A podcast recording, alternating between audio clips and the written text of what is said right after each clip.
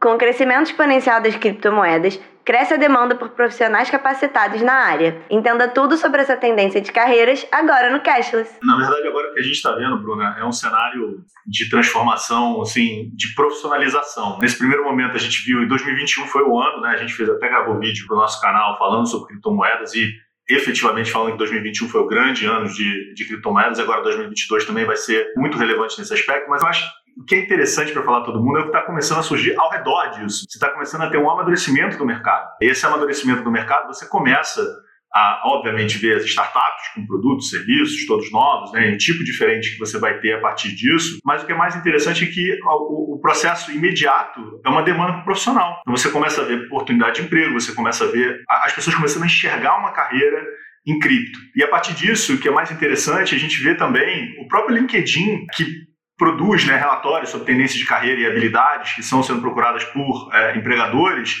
já começa a colocar o blockchain na lista das habilidades. Isso para mim foi uma grande novidade, embora isso já tenha acontecido em 2020. Né? A gente preparando aqui para a conversa começou a ver isso. E isso já está começando a se espalhar no mundo desenvolvido, né, digamos assim. Né? Você já vê França, Alemanha, Austrália, Estados Unidos, Reino Unido, todas elas dentro do bloco de hard skills começando a procurar por blockchain. Então você começa a ver, blockchain não é mais um nicho, né? não é mais uma habilidade de nicho você já começa a ver os grandes recrutadores, né, empresas que têm é, milhares de vagas começando a incluir o blockchain como habilidade que elas estão procurando para trazer para dentro das suas companhias e a partir daí você começar a ver uma possibilidade de carreira voltado já para toda a tecnologia que está ao redor de cripto.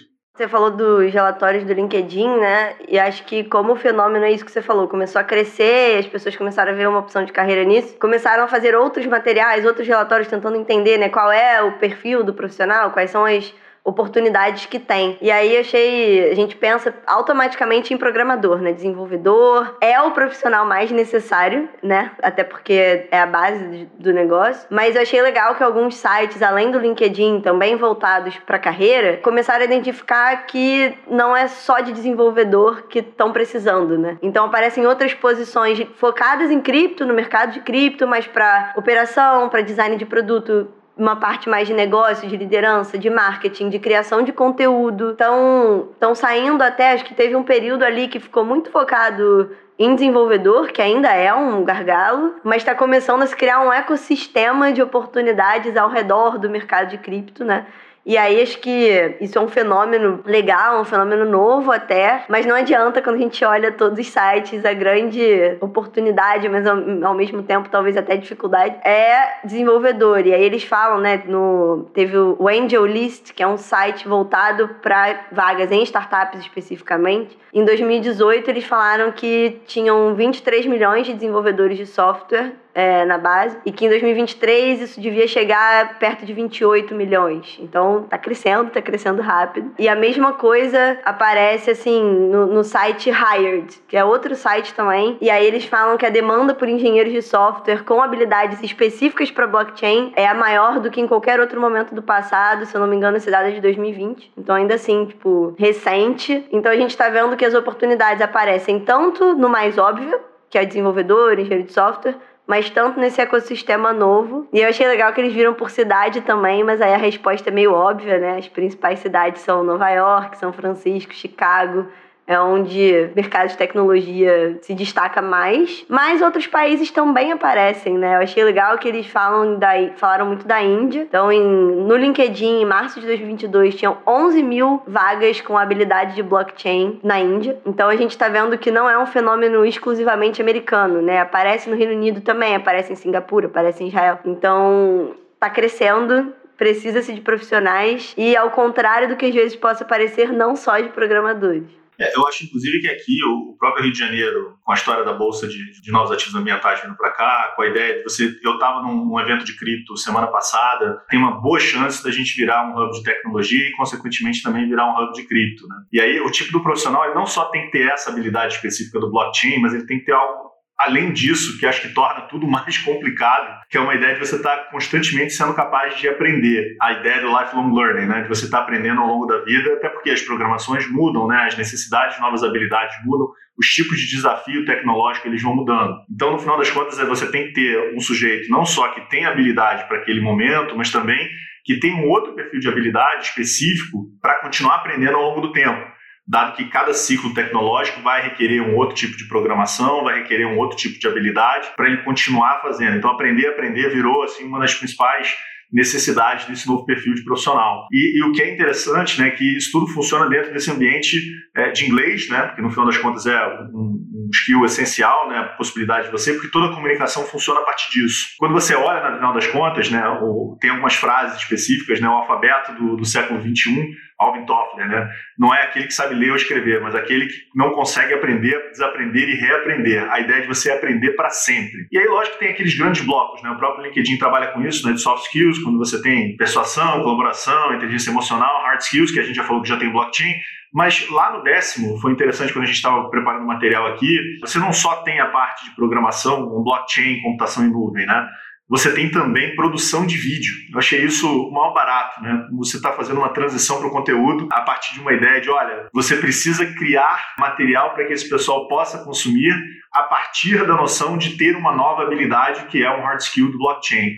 Então, assim, é, é impressionante como você está criando mesmo esse ecossistema que você falou e a partir disso estão se criando várias profissões. É, e aí a parte mais difícil é que para criar novas profissões e novas oportunidades em geral vem com dificuldade de encontrar essas pessoas, né? Não é não é fácil, não está sendo fácil no mundo todo, também não está sendo fácil aqui no Brasil. E aí, né, teve um no próprio Angel List, esse site focado em startup, é, eles vieram com um dado que 89% dos recrutadores relatam desafio para selecionar pessoas com habilidades em tecnologia, reforçam que é maior essa dificuldade quando envolve três setores específicos, né, três habilidades específicas, que é machine learning, inteligência artificial e blockchain. Então, se tecnologia já é um mercado que tem essa dificuldade de recrutamento, blockchain, cripto é um destaque dentro de tecnologia, essa dificuldade. E o AngelList é um site que tem ali vagas pro mundo, né? Então a gente não tá falando só de Estados Unidos ou só de Brasil, a gente tá falando a nível internacional. E aí eu achei bem legal que para falar sobre isso, né, eu dei uma olhadinha, tem um site chamado Crypto Literacy, né, que fala sobre o quanto as pessoas sabem, como se fosse alfabetização em cripto, né? E aí eles têm um survey, uma pesquisa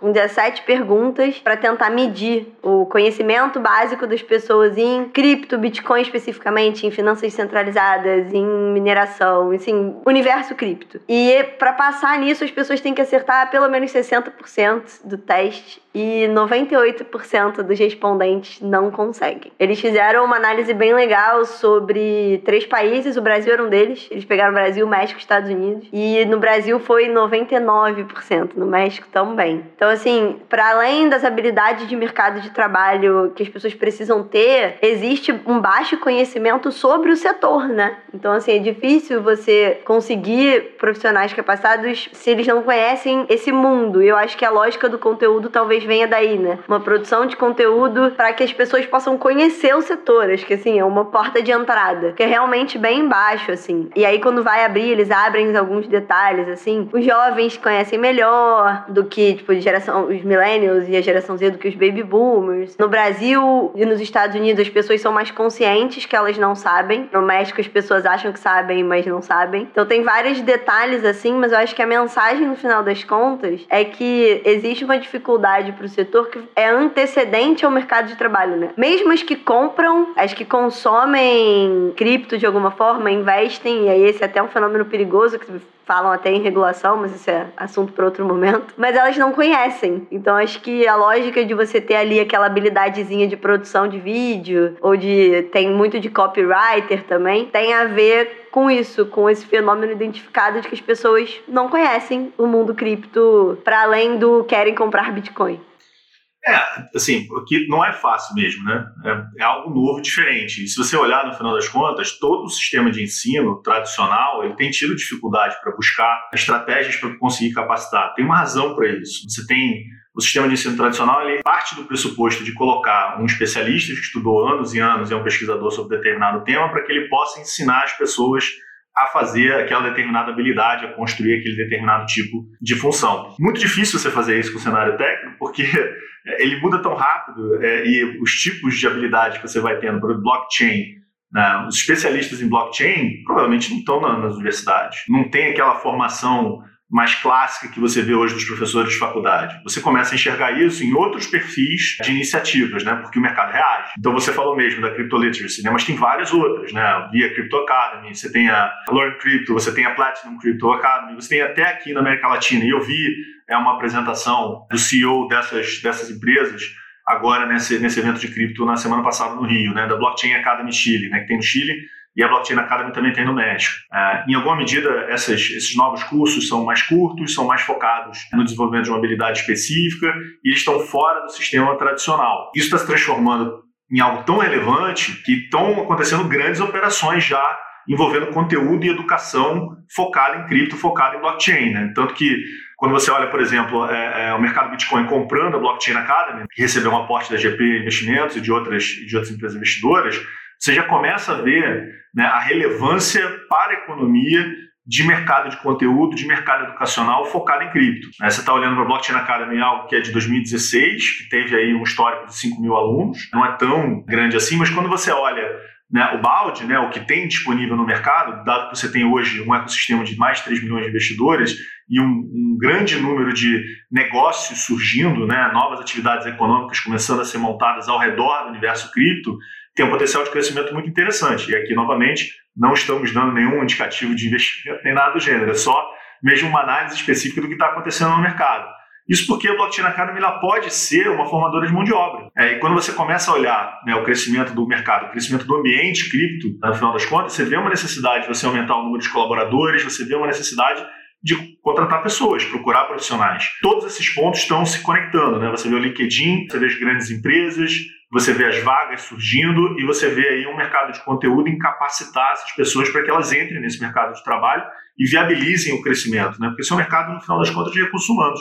É, e nesse contexto, até aqui no Brasil, de como as coisas estão acontecendo, que estão surgindo essas iniciativas, né? Você falou até da Blockchain Academy, mas tem outras. Em um dos relatos, assim, nas matérias anunciando esse tipo de operação, falaram que ah, é difícil encontrar profissionais que tenham conhecimento tanto da tecnologia quanto de mercado financeiro, né? Das duas linguagens. E aí eles falam, ah, o resultado pode ser um apagão de profissionais numa área que tá para abrir 420 mil vagas até 2024. Quem falou isso foi o CEO da Driven. Então, assim, precisa, né? Eles estão. Eles perceberam que precisam do profissional e eles estão alinhando produzir o conteúdo. Mas aí, enfim, é um mundo a descobrir, é um, alguma coisa que está começando e que certamente acompanharemos aqui no Cashless. Então, se inscrevam no canal, ativem o sininho e até semana que vem. Tchau, tchau, gente.